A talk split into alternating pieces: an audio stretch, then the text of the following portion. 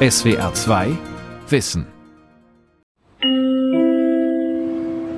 Information zu RE2 nach Düsseldorf Hauptbahnhof. Bis 2030 sollen doppelt so viele Menschen Bahn fahren, plant die Bundesregierung.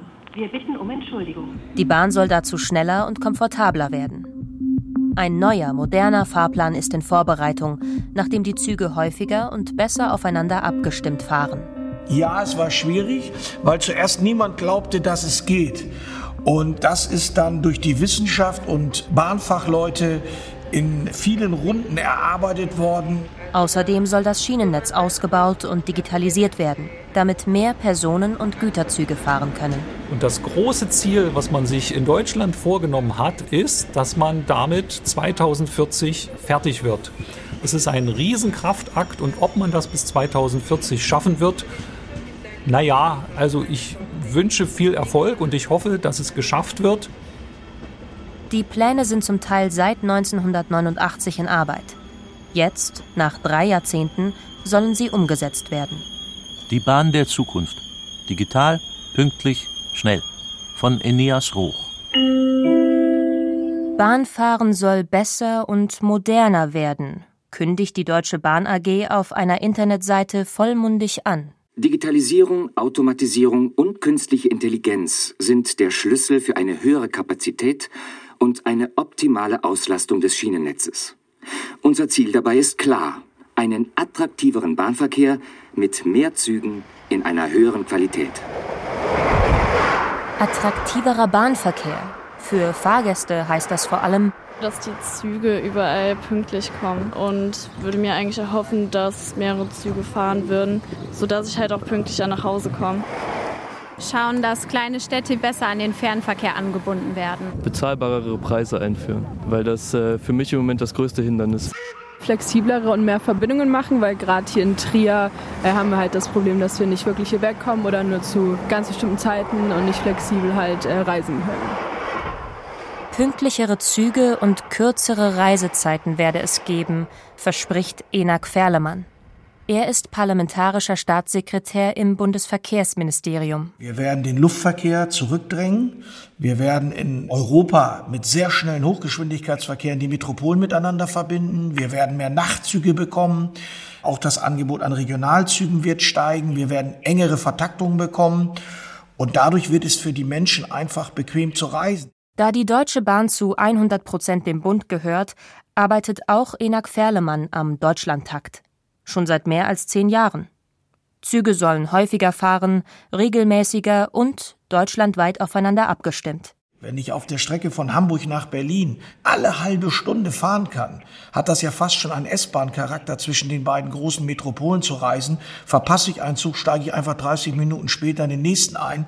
Also das ist schon ein Komfort, den das Bahnsystem bietet, der dazu führen wird, dass eben wesentlich mehr Menschen sagen, ach, bevor ich mich da ins Auto quetsche und dann da fahren kann und nicht unterwegs arbeiten kann, äh, eine Stauproblematik habe, steige ich einfach in den Zug und wenn ich einen verpasse, fahre ich eine halbe Stunde später auch kein Problem. Für den Deutschlandtakt sind die Planer anders vorgegangen als bisher.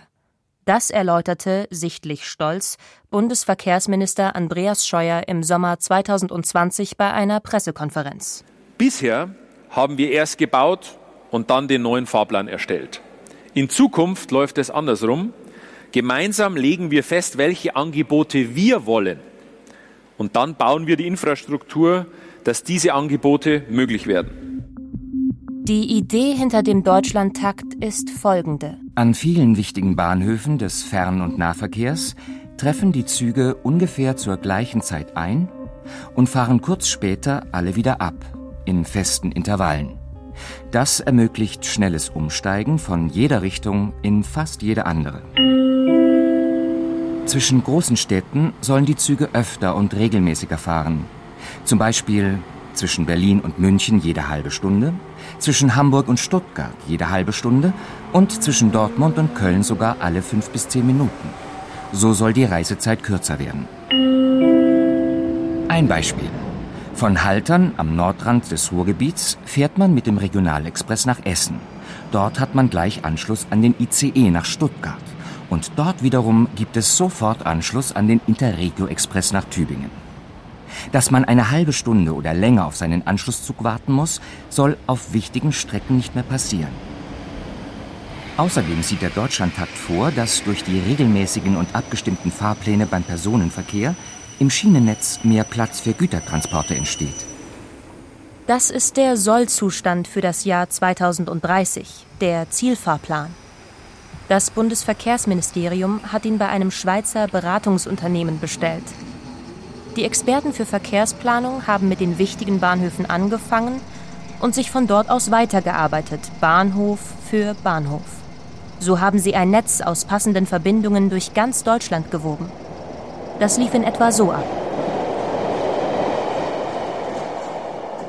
In Mannheim sollen alle wichtigen Züge im 30-Minuten-Takt fahren. Das heißt stündlich um die Minute 0 und um die Minute 30. Da auch an anderen großen Bahnhöfen wichtige Züge zu handlichen Uhrzeiten eintreffen sollen, also um Punkt, Viertel nach, halb oder Viertel vor, müssen die Züge bestimmte Fahrzeiten schaffen.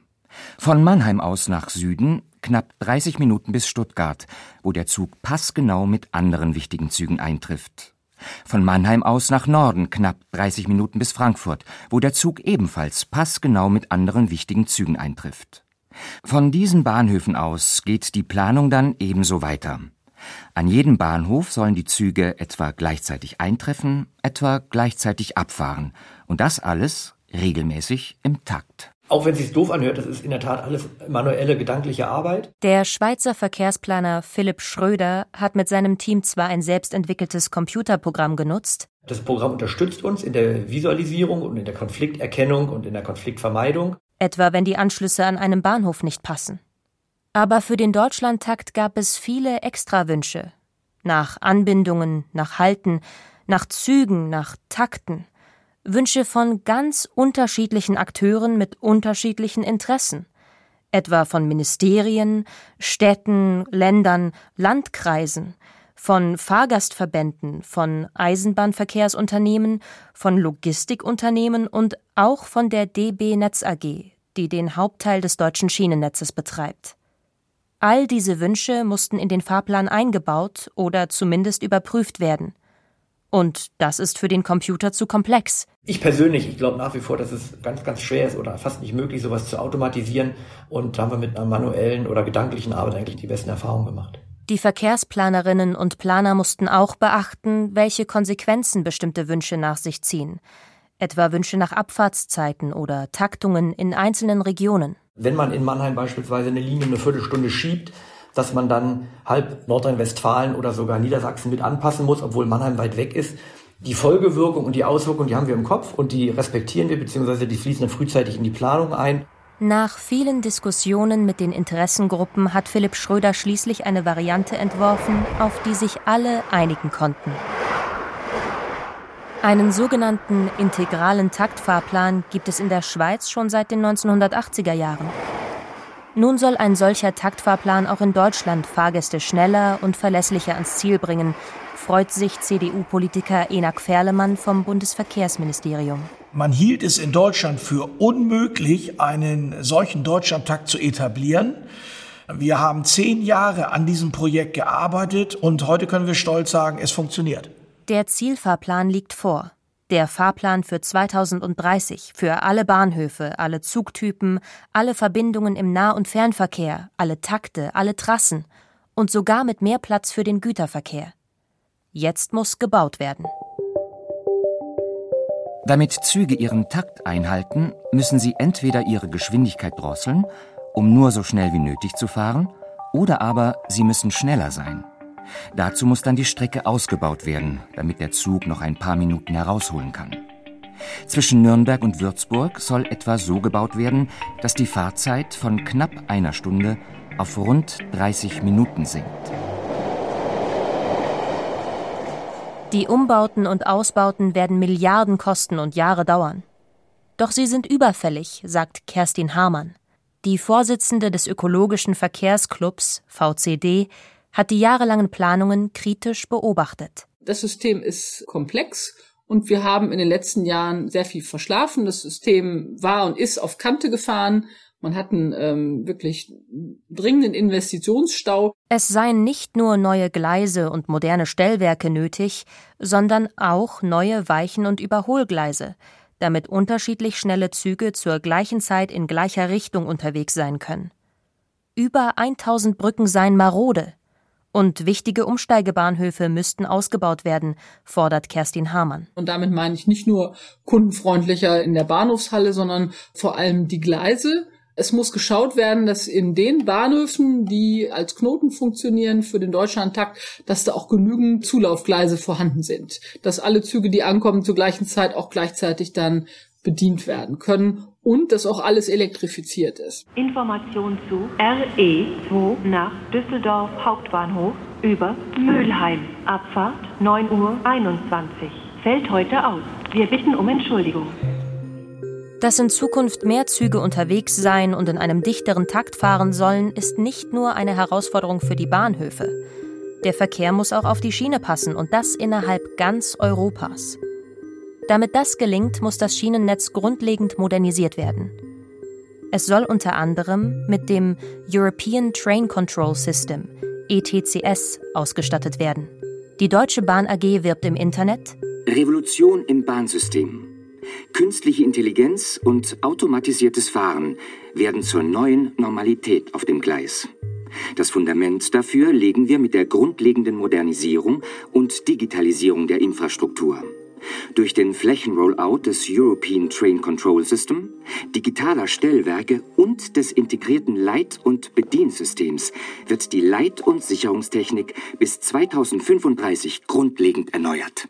ETCS soll Züge während der Fahrt überwachen und im Notfall, wenn sie zu schnell sind oder über ein haltzeigendes Signal fahren, bremsen. Das bestehende System zur Zugsicherung ist in Deutschland zum Teil seit den 1930er Jahren in Betrieb. ETCS soll es ablösen. Warum ein System für ganz Europa wichtig ist, erläutert Dr. Ulrich Maschek, Experte für Zugsicherungstechnik von der TU Dresden. Heutzutage hat jedes Land sein eigenes Zugbeeinflussungssystem und die sind alle untereinander inkompatibel. Und das äh, führte eben früher dazu, dass man an den Ländergrenzen immer die Lokomotiven wechseln musste. Das ist umständlich und zeitraubend. Manche ICE-Züge können zwar von Deutschland nach Frankreich oder in die Niederlande fahren, weil sie die Systeme aus beiden Ländern an Bord haben, doch für den Güterverkehr, der einmal quer durch Europa fährt, ist das nicht machbar. Man bräuchte zig verschiedene Systeme in der Lok und müsste Personal auf all diesen Systemen schulen. Damit Wartezeiten an Ländergrenzen entfallen, Loks in ganz Europa nur mit einem einzigen System ausgestattet werden müssen und das Schienennetz insgesamt stärker ausgelastet werden kann, hat der Internationale Eisenbahnverband UIC schon im Jahr 1989 beschlossen, das European Train Control System einzuführen. Vor mehr als 30 Jahren also. Ja, das Ganze musste erstmal entwickelt werden und man war sich am Anfang auch nicht so richtig klar, wie man sowas entwickelt. Heute ist man da natürlich weiter. Jahrzehntelang wurde um technische Details und Standards gerungen. Jetzt immerhin ist das Konzept fertig und ETCS soll Schritt für Schritt installiert und in Betrieb genommen werden. Damit das Umrüsten bei laufendem Betrieb klappen kann, wurden drei Stufen definiert, wie Fahrzeug und Strecke miteinander kommunizieren. Die sogenannten Level. Level 1. Entlang der Strecke sind kleine Transponderkästen zur Datenübertragung installiert. Mit diesen kommuniziert der Zug beim Vorbeifahren. Level 2. Der Zug steht durchgehend mit der Streckenzentrale in Verbindung über einen speziellen Bahnmobilfunk, den digitalen Zugfunk GSMR, der auf dem Mobilfunkstandard 2G basiert.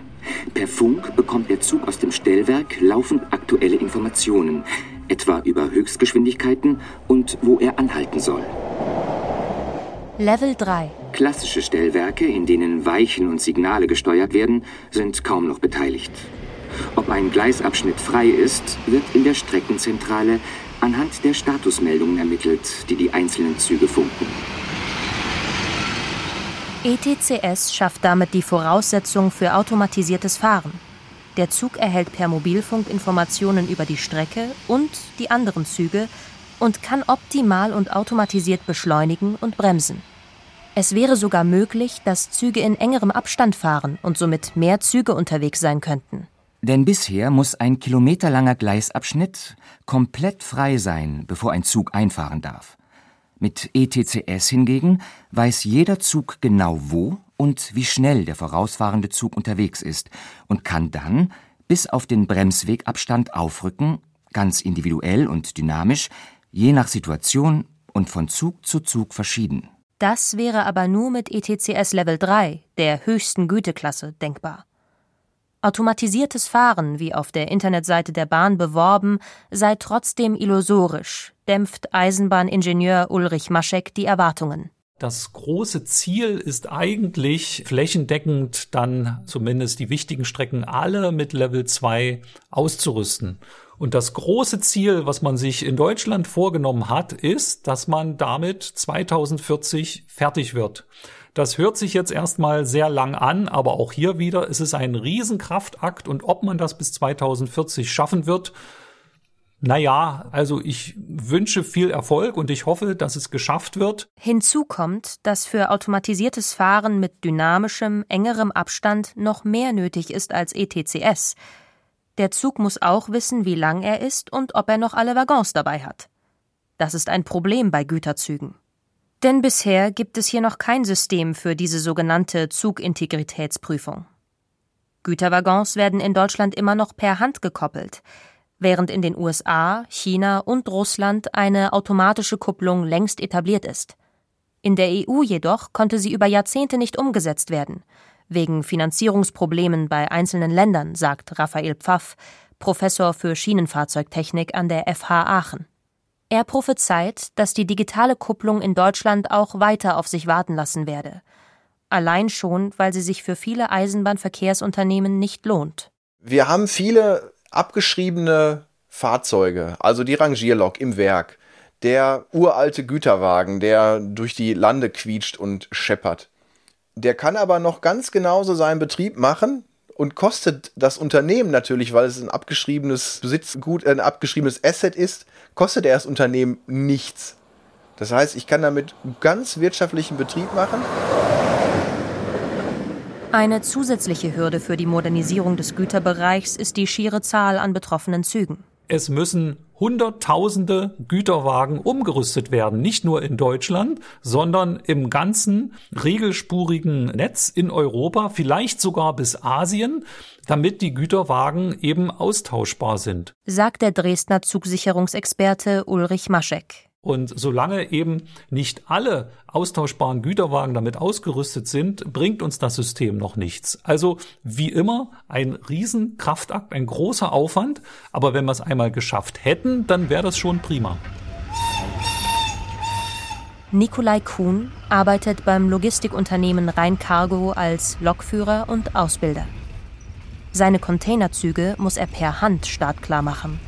Dann verbinde ich Lok- und Wagenzug über die Kupplung halt und die Bremsleitung muss ich dann verbinden. Dann muss ich nochmal zur Lok gehen, meine Bremsleitung füllen. Digital ist dabei gar nichts, sondern alles Handarbeit. Das dauert. Und dann laufe ich halt den ganzen Zug ab und kontrolliere erstmal, ob meine Bremsen auch funktionieren. Die sogenannte Bremsprobe. Das heißt, ich kontrolliere an jedem Wagen, den Bremszustand. Also einmal legen alle Bremsen an und dann beim Rückweg quasi wieder, ob alle Bremsen lösen. Um seinen Zug abzulaufen und an allen 26 Wagen die Bremsen zu kontrollieren, braucht Nikolai Kuhn eine halbe Stunde. Bei Regen und in tiefschwarzer Nacht. Doch er sieht daran auch eine positive Seite. Ich freue mich da immer drauf, weil ich so ein Typ bin, der halt nach ein paar Stunden Sitzen auch einfach mal die Bewegung braucht, die frische Luft braucht. Und oft ist es auch so, ich meine, die Schichten sind auch oft anstrengend, lang, dass man dann einfach nochmal durch den Sauerstoff und dieses Beinevertreten nochmal Energie tankt auch. Ne? Güterzüge müssen auch in anderen Bereichen aufholen, fordert Raphael Pfaff, Professor für Schienenfahrzeugtechnik. Lkw etwa seien bei der Digitalisierung viel weiter. Der Lkw sagt mir praktisch in Echtzeit, wo er sich gerade befindet, wo meine Ware sich befindet, teils ja auch sehr wertvolle Ware, wie auch der Zustand der Ware ist, ob sie noch in der Temperaturführung liegt oder nicht. Ich habe da eine Steckdose und kann meine Ware gekühlt halten beispielsweise oder einfach nur Temperatur geführt. Das gibt es bei der Eisenbahn heute erst einmal nicht. Man muss das mit sehr großen Krücken nachbauen, diese Leistungsfähigkeit. Auch der Personenverkehr der Bahn müsse dringend digitalisiert werden, meint Mobilitätsforscher Professor Andreas Knie. Die Bahn ist weiter fest im 19. Jahrhundert verankert. Das 21. Jahrhundert kennt die Bahn nur vom Hörensagen. Andreas Knie leitet die Forschungsgruppe Digitale Mobilität und gesellschaftliche Differenzierung am Wissenschaftszentrum Berlin für Sozialforschung und findet, es sei nicht zeitgemäß, dass für jede Fahrt ein einzelnes Ticket gekauft werden muss. Natürlich gehört zu einer modernen Dienstleistung ein Check-in, Check-out. Also ich gehe einfach in die Bahn rein und äh, fahre so lang und so oft wie ich will und dann wird am Schluss abgerechnet. Aber das hat die Bahn bisher noch nicht verstanden, dass das eine Option wäre, mehr Kunden auf die Bahn zu bekommen. Dabei gab es ein solches Pay-as-you-go-System schon einmal. Es hieß Touch and Travel und wurde wieder abgeschafft. Es sei eher etwas für den Nahverkehr, wo man spontan zwei Stationen mit der S-Bahn fahre und die Fahrt auch nur ein paar Euro koste, erläutert Dr. Michael Peterson. Er ist Fernverkehrschef der Deutschen Bahn. Ich glaube, wir haben da heute eine viel zeitgemäßere Lösung bei uns im Fernverkehr. Sie können ja jetzt zehn Minuten nach Fahrtantritt, nach Abfahrt des Zuges immer noch ein Ticket per Navigator erwerben. Und ich glaube, dass das die angemessenere Art und Weise des Reisens ist und damit den Gästen auch vor Fahrtantritt oder bei Beginn des Fahrtantritts klar ist, was sie die Reise kosten wird, die sie jetzt antreten. Im Corona-Jahr 2020 hätten Bahnreisende fast die Hälfte ihrer Tickets und Reservierungen digital gekauft, betont Peterson über die Webseite bahn.de und die Smartphone-App DB Navigator. Beide würden weiter ausgebaut. Das Angebot des öffentlichen Personennahverkehrs ist für über 50 Regionen in Deutschland verfügbar. Wir erteilen hier sowohl die Auskünfte als auch die Tickets für die Menschen, sodass man hier im DB Navigator sowohl im Fernverkehr als auch im Nahverkehr rundum versorgt ist. Es gebe jetzt auch eine Bestpreissuche. Eine spürbare Verbesserung sei außerdem, dass Reservierungen nun erhalten blieben, wenn Wagen oder Züge ausgetauscht werden. Für Mobilitätsforscher Andreas Knie ist die Bahn dennoch nicht digital genug. Wenn Sie wie ich eine Bahncard 100 erster Klasse, also das ähm, Premium-Produkt des Konzerns haben, wenn Sie das allein beschaffen wollen, glauben Sie, das ist äh, wie im frühen 20. Jahrhundert und es hat so den Anschein, als ob man einen Wohngeldantrag unterschreibt. Also man muss sich tatsächlich bemühen, ein solches Produkt äh, zu bekommen. Äh, und äh, digital ist an diesem Produkt gar nichts. Auch an solchen Problemen arbeitet die Bahn. Im Juni 2021 hat sie bei verspäteten oder ausgefallenen Zügen die digitale Erstattung eingeführt, berichtet Fernverkehrsvorstand Michael Peterson. Die Kunden müssen jetzt nicht mehr langwierig Formulare ausfüllen und zusammen mit einer Fahrkarte per Post an uns schicken, sondern sie können hier ganz einfach entweder per bahn.de oder per Navigator auf ihr Kundenkonto zugreifen und dann mit wenigen Klicks eine Entschädigung beantragen. Das dauert nur wenige Minuten und denke, damit haben wir den Erstattungsprozess so transparent, schnell und einfach gestaltet, wie es möglich ist. Und ich denke, wir sind da absoluter Vorreiter, nicht nur in Deutschland, sondern in Europa. Mobilitätsforscher Andreas Knie vermisst in den Zügen verlässliches WLAN, das heute im Café oder im Fernbus selbstverständlich sei.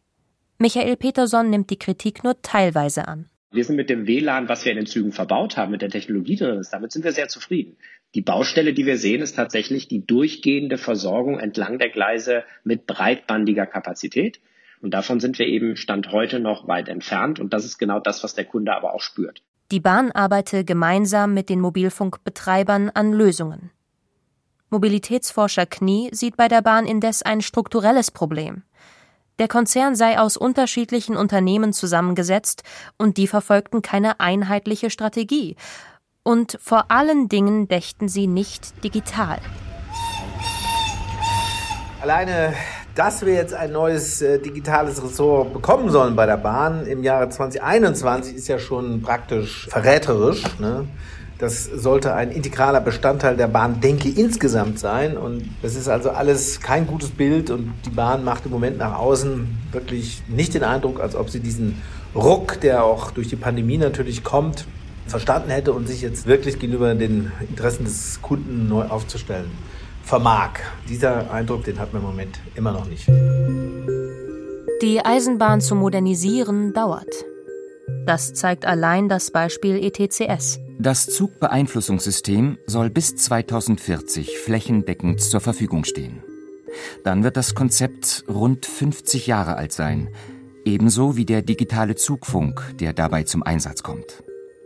Doch sich in ganz Europa auf einen Standard zu einigen, die nötige Technik herstellen zu lassen und sie auf Hunderttausenden Gleiskilometern und in zigtausenden Loks zu installieren, während der Eisenbahnverkehr sicher weiterläuft, so etwas braucht eben Zeit. Markus Hecht, Professor für Verkehrs- und Maschinensysteme an der Technischen Universität Berlin, mahnt dennoch, dass die Bahn ihr Tempo steigern müsse. Andere Länder sind schon fertig.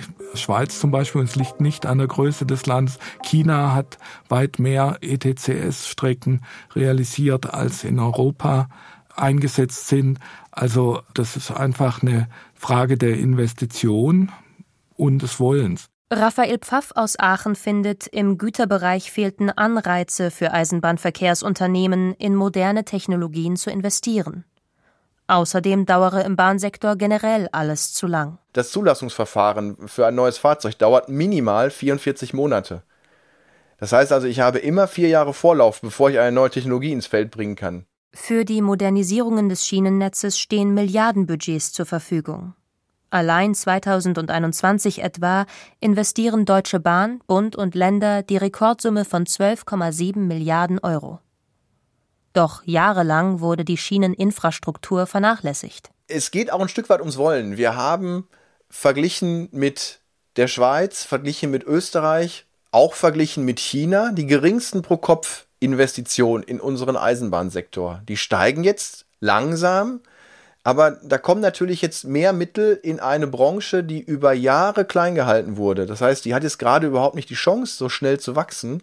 Und über eine Einführung der neuen Technologie bis 2040, also auf einen 20-Jahres-Zeitstrahl, würde man, glaube ich, in vielen anderen Sektoren nur lachen. Damit die Bahn der Zukunft digital, pünktlich und schnell wird, ist viel zu tun. Mit dem Deutschlandtakt und dem European Train Control System sind einige große Weichen gestellt, doch die Umsetzung wird noch Jahre dauern.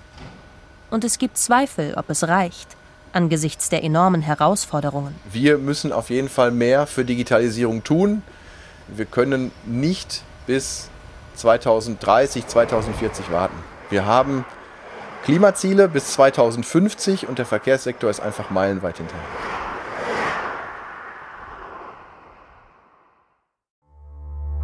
SWR 2 Wissen. Manuskripte und weiterführende Informationen zu unserem Podcast und den einzelnen Folgen gibt es unter swr2wissen.de.